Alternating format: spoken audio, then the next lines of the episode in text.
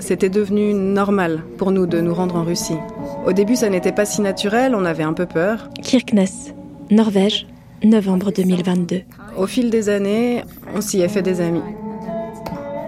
Trois ans après la naissance du Covid, neuf mois après le début de l'invasion russe en Ukraine.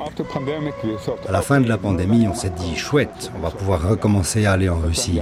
Il y a eu la guerre et les frontières ont été fermées. Ma présence sur ces trottoirs gelés, je la dois à quatre lignes lues dans le journal il y a quelques mois. Il y avait une fanfare, un bateau de pêche, une expédition à travers le rideau de fer et un concert chez les voisins russes. L'article disait qu'ici, Russes et Norvégiens étaient devenus amis avant la chute du mur et qu'ils essayaient de le rester malgré la guerre en Ukraine.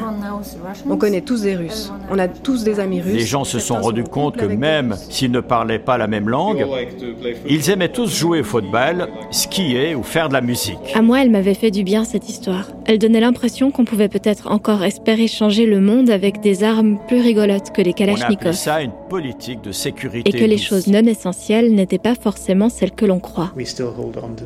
Notre fil rouge dans tout ce qu'on produit, c'est de questionner le concept de frontière.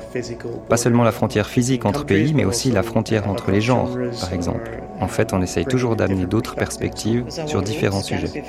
Parce que nos routes viennent d'endroits très différents, mais que nous vivons tous ici, dans le Grand Nord. Notre vie quotidienne est très impactée. C'est difficile de gérer la réalité de cette guerre et la manière dont nous percevons la Russie sans juger le peuple russe aussi. Passeur, sur la frontière entre Norvège et Russie, histoire d'une amitié contrariée, ou quand les choses non essentielles viennent au secours de la paix.